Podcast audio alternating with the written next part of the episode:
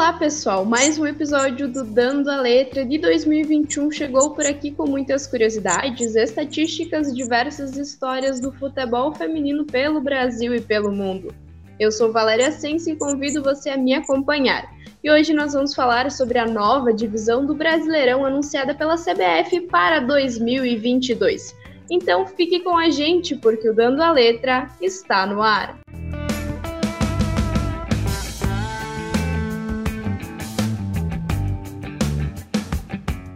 Antes de começarmos, eu gostaria de apresentar uma pessoa para vocês nesse décimo Dando a Letra de 2021. Eu vou contar com a colaboração da jornalista Juliana Moreira, ela que é redatora do Jogando com Elas. Olá, Ju, seja muito bem-vinda ao nosso podcast.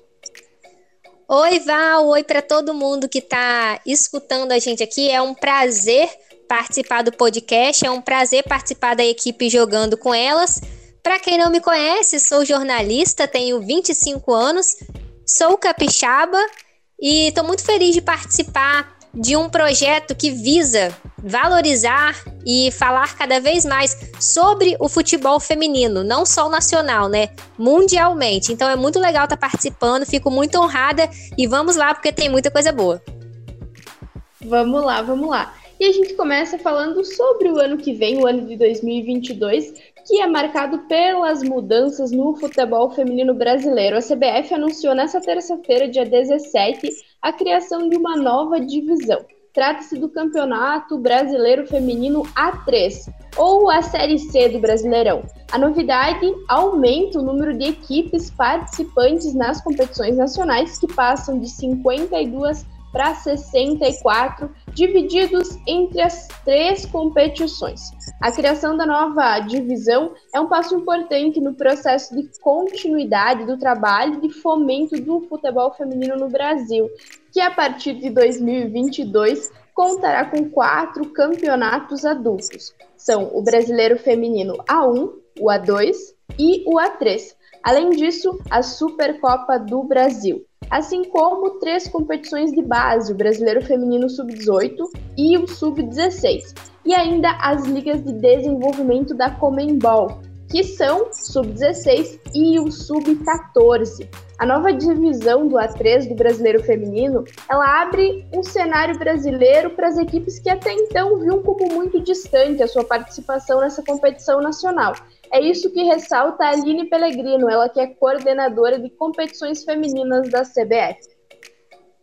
A novidade importante, acho que dentro desse processo que a gente está vivendo de desenvolvimento e consolidação do futebol feminino brasileiro, que eu acho que é o que a gente busca aqui todos os dias.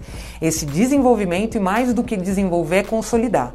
Então que a gente consiga ter avanços que é dali para frente e não voltar mais para trás. Então é um campeonato brasileiro aí nesse novo formato, né, pensando a chegada dele em 2013 de quase uma década, né? Então daqui a pouco a gente tem uma década desse novo formato, onde só tinha uma divisão, passou a ter a A2, essa 2 mudou de formato, a 1 mudou de formato, então para o ano que vem a gente passa a ter aí três competições, é, sendo duas delas fixa né, no calendário, então os clubes viram o ano sabendo que vão competir, que estão dentro dessa competição, e uma três que abre é, o cenário nacional para equipes que até então viam como muito distante conseguir jogar uma competição nacional. Então vai aumentar a, a, a, rivalidade, a competitividade nos estaduais, que é o que a gente tanto precisa, é que esses estaduais complementem esse calendário de forma muito significativa para que essas equipes compitam bem ali e tentem essas vagas é, na competição nacional. Então a gente passa a ter uma 3 aí com 32 times. É, vamos aumentar né, o número de times no certame nacional de 52 para 64.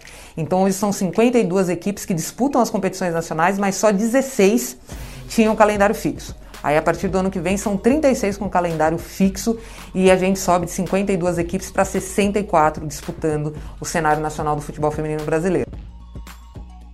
As três divisões do Campeonato Brasileiro Feminino, elas devem representar um salto na qualidade e na quantidade de equipes no cenário nacional. A novidade também deve modificar o formato da disputa do Série A2, que vai acompanhar a elite do futebol brasileiro, que tem ali o seu, a sua trajetória desde 2018, com um calendário fixo de 16 equipes disputando o título nacional. Além disso, a gente lembra que estão rolando nesse momento o Brasileirão A1, que está na sua primeira etapa, e o A2, que está na fase de grupos. As competições hoje elas têm formatos diferentes uma da outra. Vai a Bianca Brasil, fez o cruzamento, toque de cabeça! Gol! Principal competição do calendário de futebol feminino, o Campeonato Brasileiro Feminino A1 manterá o seu formato competitivo. A elite do futebol feminino seguirá com 16 integrantes em 2022, contando com os 12 melhores colocados de 2021 além dos quatro clubes promovidos da Série A2. Em sua nona edição, a competição foi a primeira a ver a bola rolar em 2021 e atualmente está na sua décima rodada. Bom, nessa décima rodada também, o Brasileirão A1 tá, como você disse, bastante competitivo. Os times estão entrando com força total. Inclusive, os quatro primeiros são equipes de São Paulo, que estão demonstrando muita força nessa competição. Lembrando que terão apenas 15 rodadas né, nessa primeira fase, então a décima acabou hoje, na quinta-feira. Faltam poucas rodadas ainda e os times que estão lá embaixo estão cada vez mais desesperados para conseguir uma vitória, para conseguir um pontinho, para tentar uma posição melhor na tabela. Mas acredito também que a situação do Napoli vai ser muito difícil reverter, porque ele é o lanterna da competição, só com quatro pontinhos. Bem, pessoal, agora vamos ver como que fica a partir de 2022 o Campeonato Brasileiro Feminino A1. Ele segue com 16 clubes participantes, destes são 12 remanescentes do Brasileiro A1 e 4 clubes que sobem do Brasileiro A2. E o formato segue o mesmo grupo único em turno único, onde todos os clubes se enfrentam, avançam para a segunda fase. Os oito melhores colocados jogam em sistema eliminatório de ida e volta até a grande final. O Campeonato Brasileiro A2 também vai ter 16 participantes, são os 12 classificados das oitavas de final do Brasileiro Feminino A2 desse ano de 2021 e quatro clubes oriundos do brasileiro A1, aqueles que foram rebaixados. O formato do A2 ele vai ter quatro grupos com quatro clubes cada, jogam entre si em dois turnos. Avançam para a segunda fase os oito melhores colocados, os dois primeiros de cada um dos grupos, que jogam no sistema eliminatório ida e volta até a final Então, pessoal, agora a gente vai falar da grande novidade, que é o Campeonato Brasileiro A3. Ele que vai ter 32 clubes participantes, vão ser 27 campeões estaduais na modalidade de 2020-2021, quatro clubes oriundos do ranking nacional de clubes referência no masculino e um clube oriundo do ranking nacional de federações do futebol feminino. E eu achei a ideia muito legal da criação da série A3, porque abre espaço para outras mulheres, para outros times femininos. Alguns que assim nem nunca cogitaram participar de uma competição é, nacional, né? Então, mais mulheres serão reveladas, mais talentos, e também será mais uma competição feminina para gente que gosta, né? Acompanhar. Então, vai dar mais visibilidade, valorizar mais esse esporte praticado por mulheres. Isso mesmo. E o A3 ele vai ter o seguinte formato: vai ser composto por uma primeira fase com jogos de ida e volta, e caso o primeiro duelo a equipe não perca pelo placar, pelo placar de 3 a 0. A partir disso, avançam para a segunda fase os 16 equipes vitoriosas no duelo, que jogam em um sistema eliminatório de ida e volta até a final da nova competição. E o mais legal disso é que as três divisões terão premiação. A 1 e a 2 tiveram um aumento no valor oferecido para o campeão e para o vice nessa temporada. O primeiro lugar da 1 leva 200 mil e o segundo 100 mil. Já na Série A2, o campeão fica com 60 mil e o vice com 40 mil. Para a terceira divisão, os valores ainda não foram definidos, mas já é certo que vai ter sim premiação. Então é mais um motivo para tornar o campeonato mais competitivo, para que os times é, queiram vencer e com esse dinheiro, com certeza, trazer mais investimento, reforços, tudo isso para proporcionar um melhor futebol feminino. E estreando em 2022, a Série 3 do Brasileiro Feminino vai ter representantes de todos os estados do Brasil e do Distrito Federal, o que reforça essa questão de diversidade no futebol feminino e valorização de todos os espaços. E a Aline Pellegrino fala um pouquinho sobre isso, sobre essa representatividade na nova competição da CBF.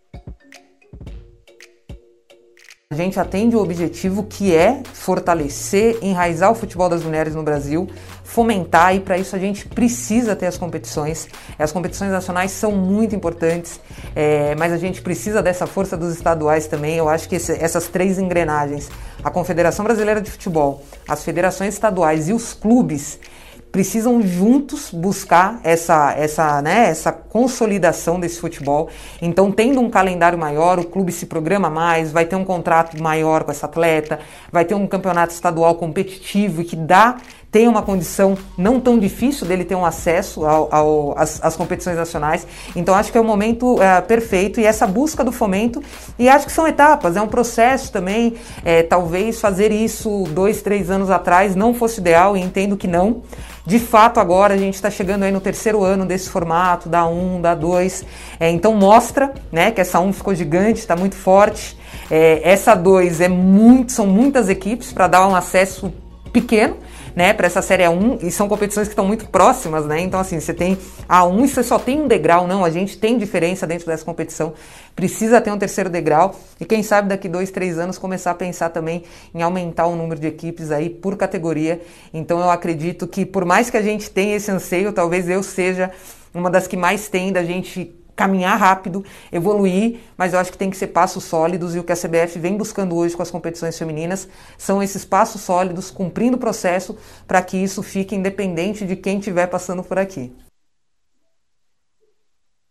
Muito bem, pessoal, assim chegamos ao fim de mais um Dando a Letra. Nós nos encontramos no próximo episódio e você já sabe, pode conferir tudo do futebol feminino e cada detalhe do Brasileirão A1, A2 em breve do A3 no site do Jogando com Elas, jogandocomelas.com.br ou nas nossas redes sociais. E eu agradeço a participação da Ju nesse nosso primeiro episódio juntas. Estou muito feliz, espero que você tenha gostado, Ju. Val, muito obrigada pelo convite, agradeço demais. É uma honra participar do projeto do Jogando com Elas, que a gente dá essa visibilidade, né?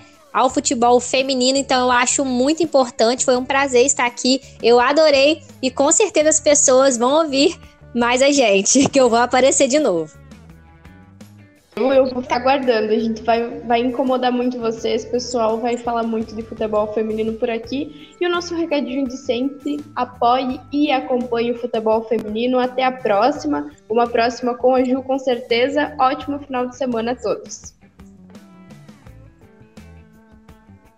As informações utilizadas para a produção do podcast Dando a Letra pertencem ao site CBF, Globo Esporte, Twitter oficial da Aline Pellegrino e blog de Vibradoras.